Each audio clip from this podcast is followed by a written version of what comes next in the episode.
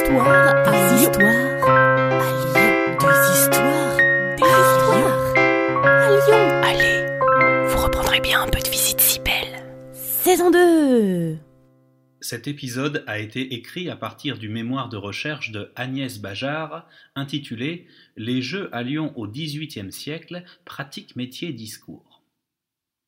C'est vendredi 13, c'est un jour de chance pour les superstitieux et les superstitieuses, le jour idéal pour jouer au loto.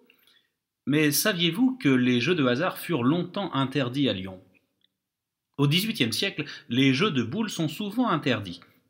Ce n'était pas un jeu de hasard, bien sûr, mais un jeu d'adresse. Les jeux de boules prennent souvent de la place sur la chaussée et gênent la circulation.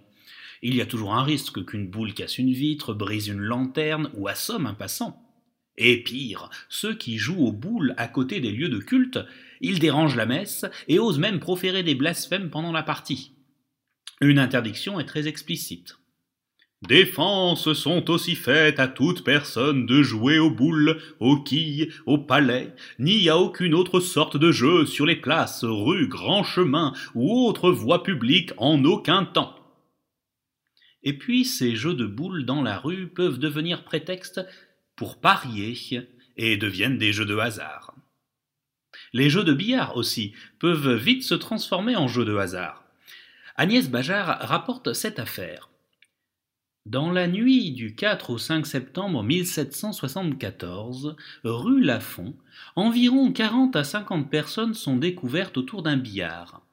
Le procès verbal rapporte que deux d'entre eux, en chemise, les manches retroussées, joua au billard, et les autres parioient à la partie, gros de l'argent, car dès qu'ils nous ont aperçus, ils ont tout pris l'argent qu'ils avoient mis pour parier dans la bande qui est autour du billard.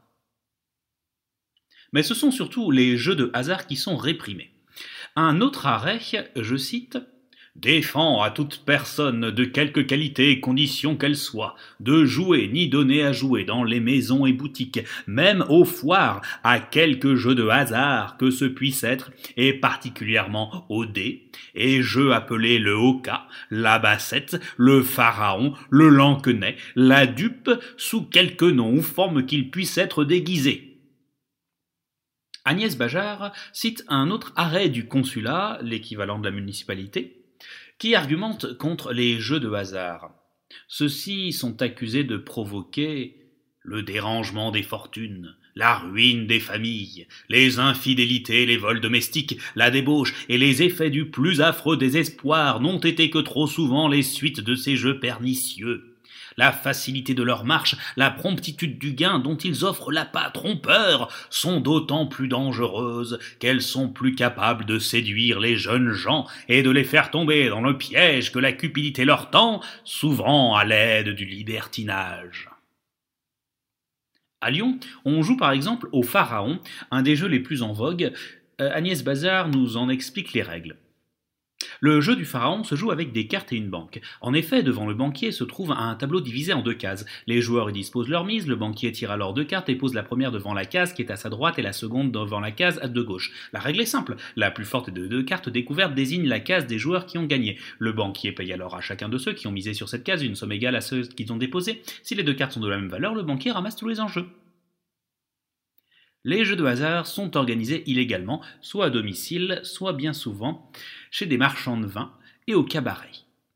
Mais c'est toute une organisation pour échapper à la police qui veille et surveille. Agnès Bajard raconte que les tenanciers de jeux dont les pratiques illégales impliquent d'être discrets et de changer régulièrement d'endroit pour jouer, n'hésitent pas à payer des propriétaires pour utiliser une pièce de leur maison ou appartement le temps d'une nuit et plusieurs techniques sont mises en place pour prévenir l'arrivée de la police et s'enfuir ou dissimuler rapidement les preuves du jeu. Engager des comparses chargés de faire le guet par la fenêtre ou au bas de l'immeuble. Une variante plus discrète du signal par le cri existe. Lorsque la police arrive, un gardien posté en bas prévient les joueurs en tirant sur une ficelle qui communique directement à une sonnette située dans la pièce où se déroule le jeu. En plus de cela, certains font fabriquer un système de double porte ou installe des grilles en fer permettant de ralentir l'entrée de la police. Mais le consulat organise petit à petit ses propres jeux de hasard, avec la loterie qui devient une sorte d'impôt indolore. Le père jésuite Ménestrier, le collège des jésuites et l'actuel lycée Ampère, et le passage menant à la passerelle du collège au-dessus du Rhône porte son nom, le passage Ménestrier. Le père Ménestrier, donc, justifiait les loteries. Si elles avaient des fins charitables, elles étaient alors conformes aux saintes écritures. Ainsi, de nombreux bâtiments sont financés à Lyon grâce aux recettes des loteries charitables. Plusieurs loteries sont organisées par les recteurs de l'Hôtel-Dieu au profit de l'établissement. Pour une de ces loteries, une affiche vantait un gros lot de six mille louis d'or Cinquante mille billets furent vendus à un louis d'or chacun.